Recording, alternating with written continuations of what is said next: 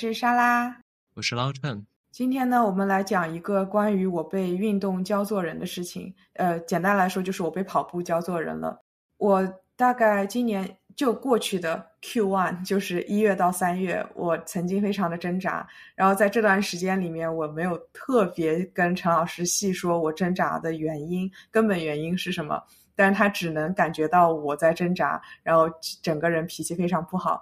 现在的话，终于是差不多了，所以我可以把这件事情当一个笑话，不是当一个故事来和大家稍微分享一下。那到底发生了什么呢？为什么那几个月我的日子过得生不如死呢？也不至于生不如死吧？你这里有太多艺术加工了哎。那这些就留给观众去遐想吧。好的。呃，那其实是这样的，就是我今年，尤其是二三月的时候，是先是流感，再得了新冠，然后后来就稍微做了一个小的手术，然后呢，我的膝盖好好坏坏又一个月，因为这里很奇怪啊，我一般是可能夏天到秋天的这个转凉的时候，膝盖会有点痛。但是，嗯，我这一次是冬天二三月的时候，而且一般我可能不会超过两周，但是我这一次大概好好坏坏了一整个月，就真的很痛苦，而且是我是从二月底开始有一点痛，慢慢慢慢一直延续到三月底，一直到我四月二号第一个比赛以前一周，我才真的差不多快好，就真的快把我吓死了。当时，因为我之前的话是。几乎没有跑休的。我知道跑休这个事情非常的重要，但是我觉得没有什么问题啊。反正我没有跑休，我也一直都跑得很好。但是这一次，因为呃呼吸系统的一些问题，还有包括关节的一些问题，就一跑就喘，一跑就痛，所以我不得不去真的减少我的跑量，真的去开始说，我今天这周是要有几个跑休的这样子。但这段时间接受这一个事情的过程是挺煎熬的，我甚至有一段时间对我继续要不要跑步这件事情也产生了怀疑。而且这件事情我坚持了大概到现在为止两年，如果说现在放弃的话，一个已经几乎成为像刷牙呀、喝水、吃饭一样习惯的事情，你让我停下来，我再去找一个它的代餐，我会有一点嗯。会有一点觉得害怕，就觉得说，哎，我之后到底要做什么？呃，我要尝试可能哪一些新的运动？但是现在的话呢，呃，我又和跑步这个小别胜新欢了，所以，嗯，对于不知道跑修的听众来说，你可以介绍一下跑修是什么吗？可以，比如说跑修，我们比较多的，比如说是。呃，一周里面七天，我跑六天休一天，当然也有稍微可能新手一点的，可能跑二休一或者跑三休一。但就是说有一天是不跑步的，我是来休息的。但这其中我可能会做一些瑜伽，我可能会做一些其他的运动，或者我就逛个街，或者就直接躺平怎么样的。就是我今天不从事一个我之前六天一周里面都从事的高强度的一个运动。那为什么要跑休呢？跑休有什么意义呢？就好像我们工作五天以后会双休两天，那借这两天可以来调整一下自己，紧接着的周一上班，通常就会有一种充电完成了的感觉。那么跑休其实也是差不多的道理，在跑步或者就是在做有一定强度的运动的时候，我们的肌纤维是会有微小的撕裂的。那这个撕裂呢，是身体自行可以修复的，但是需要时间。而我们前一天跑完到第二天开始跑步之前，这段时间我们的肌纤维其实也是在修复，但当中可能甚至不到二十四个小时，所以这个修复呢可能就非常的不完全。然后你又要继续撕裂它了，因为你又要去跑步了，或者你又要去做一些有一定强度的运动了。但是在跑休的这一天呢，因为我们身体不需要从事和之前前两天一样的高强度的运动了，我们可能就不运动了，或者我们降低这个运动的强度，所以肌纤维呢就会有比较充足的时间来进行修复，进而可以强健我们的肌肉。那跑步的时候也是需要比较好的肌肉力量的，所以强健肌肉也是跑步非常重要的一个环节。那还有呢，就是从事大量的跑步，或者是呃，总而总而言之就是运动，会导致我们的压力荷尔蒙皮质醇的升高。因为身体是不知道我们是因为喜喜欢跑步所以跑步，还是因为危险所以跑步。我觉得这是一个身体比较原始的反应吧。那皮质醇过高呢，是对我们身体和心理的负担都是比较大的，是有比较大的负面影响的。所以说，你之前把跑步安排到每一天的计划里，可能对身体不一定是最好的一个安排。不是，不是，就是还是要当中是休息一下。但是因为你知道我这人的性格的，我工作啊、学习啊，我都是一个时间感很紧迫的人，就是我当中也没有什么休息的。所以在跑步的这件事情上，我也是一以贯之我之前的想法。就不休息，我为什么要休息？我觉得我每天跑步也很好啊，我感觉很好啊。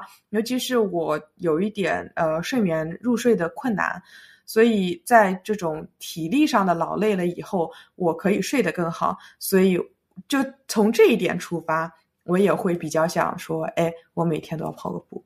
那然后发生了什么呢？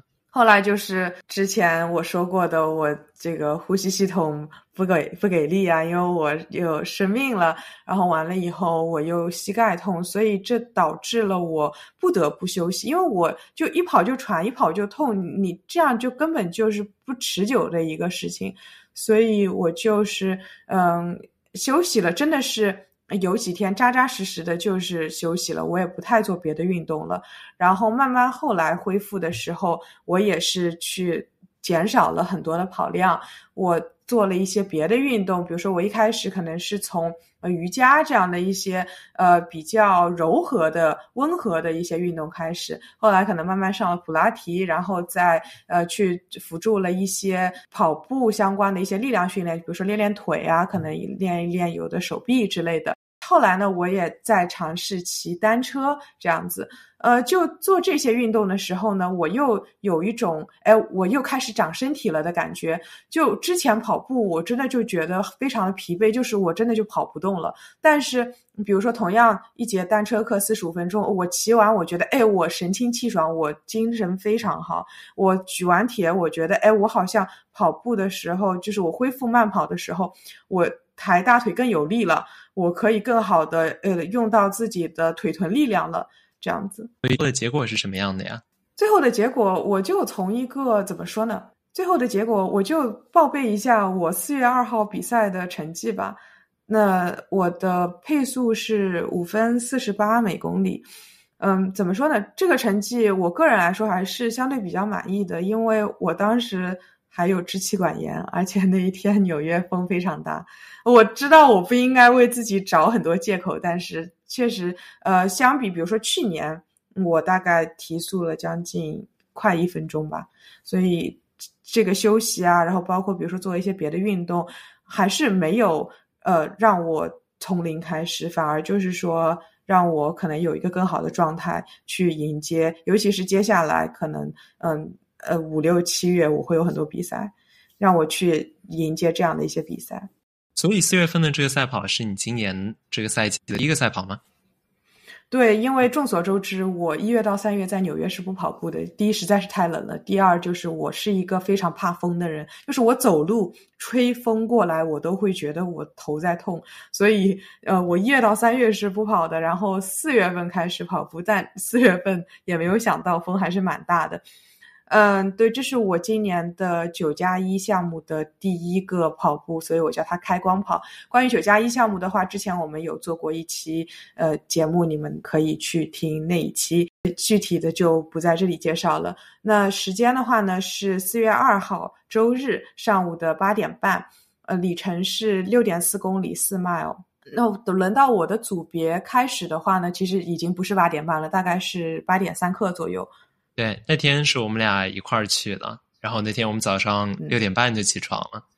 平时不喝咖啡的你在那天居然还喝了一罐咖啡。对啊，我平时坚持不喝咖啡，就是为了在 Racing Day，就是在比赛的当天，只需要一点咖啡因就可以马上兴奋，再加上兴奋很久。当然，这是我的个人体质，因为我是属于那种如果我从来都没有。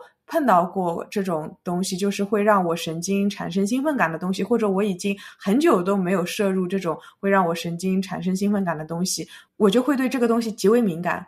所以这就是为什么我平时坚持不喝咖啡。那那天你平时从来不喝咖啡，你那天喝咖啡有没有差点出什么事故？有，就是这个事情是可以说的吗？就是我觉得我在开跑之前我就有一点想上个大号，但是那个时候我已经在。准备热身在那个组里了，就是在人群里了，所以我就不好出去。然后结果我是后来跑回了家里面，然后我才处理了这件事情的。所以我觉得，如果那一天我排空的话，我可能状状态、比赛啊、结果什么的还会更好一点。小小少年早上起床，提着裤子上茅房，茅房有人没有办法，只好拉在裤子上。那这样的话，我觉得会给我增加一些重量，我反而会跑得不好。其实那边真的有很多卫生间，你也看到了，但问题就是在于说，真的就实在太冷了天涯啊！那我觉得冷也还好，因为我觉得我已经在那一个组里了，就是我最好还是不要出去了，就是那个时间很尴尬，因为我不知道我什么时候会轮到我。除此之外，他对你的心率有影响吗？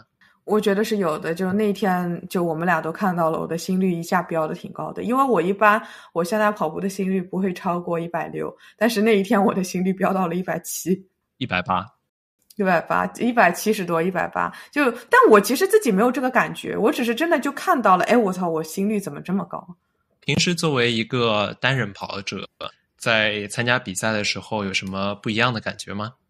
真的有，因为我平时就是一直是一个人跑的嘛，嗯，旁边就是也没有什么声音，只有我耳机的声音。但是，嗯，这一次就是在比赛的时候，我会看到很多旁边的人一起跑，我就会觉得说，哎，他们也在跑步，我不是一个人。嗯，另外一方面就是。嗯，我会看到旁边会有很多不认识的人在给我加油，我会觉得，哎呀，就是真的好鼓劲啊！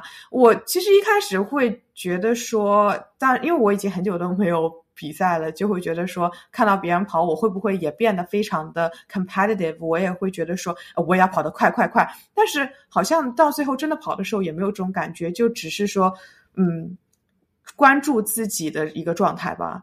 看自己的状态到底是好还是不好，一直在就是自己问自己说：“哎，你渴不渴啊？你现在是不是可能想加速一下啊？呃，风是不是有点大啊？”就是都是一些关注自己的问题，好像倒也没有特别受旁边人的负面影响。对，嗯，还有另外一个呢，就是我之前一直是自己跑的嘛，所以破风也是我自己给我自己破风。但是我这一次呢，心说，哎，旁边有这么多人，对不对？我得找个大哥来帮我，就是破风。所以我在热身的时候，我就看中了我前面的一个大那个大哥，当天穿的是 New Balance 的 Super Comp Elite Version Three，那个是 New Balance 家的碳板鞋，是他家最贵的一双。我为什么记忆这么深刻？是因为我看上那双鞋也蛮久了，我刚买了就还没有送到家。但这是题外话了。我当时心里就想说，穿这个鞋跑四 mile 的比赛，怎么说呢？有种杀鸡焉用牛刀的感觉。可能跑的也就一般吧，就我这个当时的状态，应该跟一跟没有什么问题。这就有点像什么呢？类似于老司机开破车，就开手动挡又开的很好的司机，都是属于非常牛逼的司机。所以我当时就心说，这个大哥应该问题不大。呃，我跟在他后面就好了，但结果人家跑得特别快，我就是跟也跟不上。后来我再试图找了几个可能可以帮我破风的大哥，我也是跟不上。这我后来觉得可能是一种慕强心态，就是我看中的帮我可以破风的大哥，到最后我都跟不上，最后就是我自己帮我自己破风的。我就心说，这个独立女性的人设我是立住了。首先，老司机都开破车。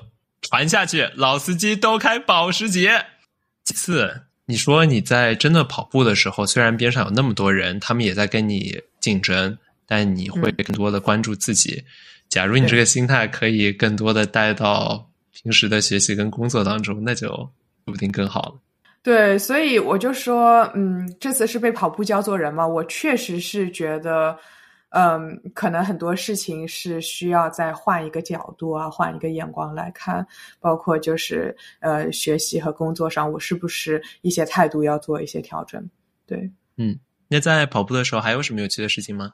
还有就是，我虽然热身了，但是那一天天气还是太冷了。但那一天早晨，可能我们出门的时候就四度吧，四五度的样子，对不对？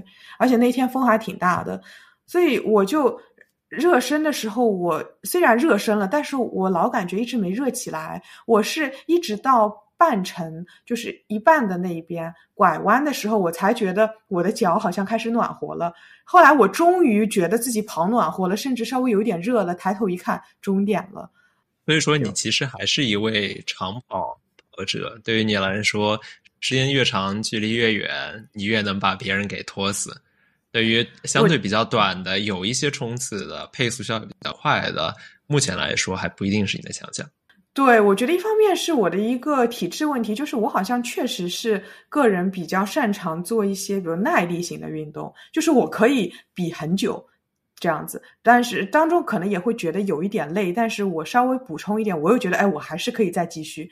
呃，那另一方面也是我平时练的时候，我就会呃往长跑那边练，就是我的比如说训练上的嗯节奏跑啊，还有比如说间歇啊，这些我是跑的比较少的，所以这个也是我这一次总结的一个经验教训，就是我觉得我之后可以在我的日常的训练当中增加一些呃比较有效率的节奏跑或者是间歇跑，这样子可以帮助自己。提个速，至少是在这种比较短程的跑步，比如说十公里以内的一个距离。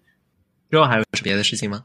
之后的话就是比赛结束了。结束的话呢，当时呃陈老师和我就稍微联系了一下，然后他跟我说：“你能不能帮我也拿一个北狗？因为就比赛结束可以拿苹果和北狗。”然后我就心说：“我说你也没有跑步，然后你就饿了。”我我后来呢，就给我们两个人拿了两个贝果和两个苹果，这也算是怎么说呢？我早起跑步了以后，为这个家做的一点小小的贡献，就是两个苹果，两个贝果，还挺好吃的。我们拿了一个 Plan 贝果，一个呃 Cinnamon Raisin，就一个是就是白的，还有一个是有那个嗯葡萄干和肉桂味的。因为我个人很喜欢吃肉桂味的，所以我还挺喜欢吃那个贝果的。张老师穿着一件非常大的外套去参加跑步，然后他在跑的时候就把身上的装备都脱给我，我就基本上就在那边晒太阳，然后被还在寒风瑟瑟当中想办法求生，到最后实在忍不住，还是穿了沙老师的外套，意料之外的挺合适的。真的，我觉得你甚至穿比我还合身一点，但是那件外套我穿本身会有一点大了，就是这点挽尊我还是要做的。但是我真的当时一看，我觉得，哎，那件衣服你穿还挺合身的，而且那件衣服是件就是那种白色的，上面稍微有一点花纹，就是浅浅的那种灰色的那种呃水印一样的花纹，我觉得还挺衬你肤色的。我远远的看过去，我都在想要不然送给你算了。一般的人来，要是。评价这个的话，肯定会戏称我是细狗，说明这个不够壮，不行啊！这个兄弟怎么连女朋友的外套都穿得下？主要是我太喜欢穿 oversize 的衣服了，外套啊、卫衣啊什么的。那通过这整个经历，就最近这三四个月的这些事情，你觉得对你有一些什么改变？我觉得总体而言，一句话就是我的松弛感可能增强了，就我没有那么紧张了。因为我之前不管做什么事情，我都是一个就是我要做这件事情，我就一定要做好，我这个时间感就一定要有，我就是要对这件事情几乎百分之百的掌控。但是现在我觉得，哎，有的时候稍微手松一松也挺好的，有一些休息，可能也是磨刀不误砍柴工的一个事情。那还有呢，就是。两点之间不一定是直线最短，就好像我跑步变少了，我减少了很多跑量，但是我增加了很多其他的运动，我的运动的种类变多了，我可以用到的肌群啊，我可以用到的呃肌肉的这个身体的部分就变得更多了。我反而觉得说，哎，这些到最后还是有利于我跑步的，反而是比我之前可能一直在只是练跑步会。更有提高一点，所以在生活上，如果只是一直是在闷头做一件事情，你觉得哎人很疲惫了，很没有进展了，可能你就是碰到边际效益递减了，你这个时候就可以做一点别的事情，稍微换一换脑子，这一点是可能有帮助的。还有呢，就是我这一次比赛完了以后，正如我之前说的，等跑步直接小别胜新婚了，对吧？所以我也觉得，如果状态不好的话，可以试图通过做一些有点 competitive 性质的活动来刺激到自己。呃，这里面倒也不一定一定是就是我要在里面拔得头筹或者怎么样，但呃，更多的是可能是。哦，如果自己长期做一件事情，呃，有的时候感到孤独了，哎，这个事情就是很正常的，在这个时候就可以试试看，比如说找找你的同好啊，找一个群体，哎，你们之间可以稍微交流一下，你们不一定就是是竞争的，只是就是分享一些经验，可或者分享一些经历，大家聊聊天，呃，这样也挺好的。所以说，更多的是一种群体性的活动，让人感到不那么孤独。我不是一个人在做这件事情，是的，是的，尤其是嗯，比如说你有伤痛的时候，因为你会看到很多人就晒出来的都是，比如说，哎，我今天又比如说呃破五了，就是我今天可能又是四分半的配速，呃我上周刚跑了一个，比如说。嗯，半马，哎，我下个月我又要跑一个了。就是你很多时候晒出来的，你看到人家的就是这样的一些东西。但呃，可能你真的身体状态很不好的时候，你会比较想呃，反而说找到一个群体，然后你们来嗯交流一下你们之前碰到的一些问题啊什么的，让你会觉得哎，你自己不是一个人，你不是一个人在面对这个问题。嗯，大家其实都会碰到这种问题的。嗯。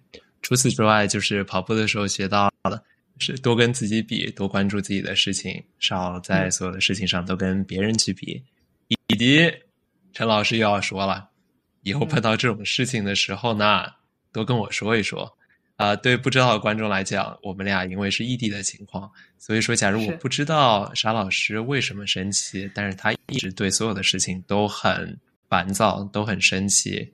作为伴侣，我也能够感觉到。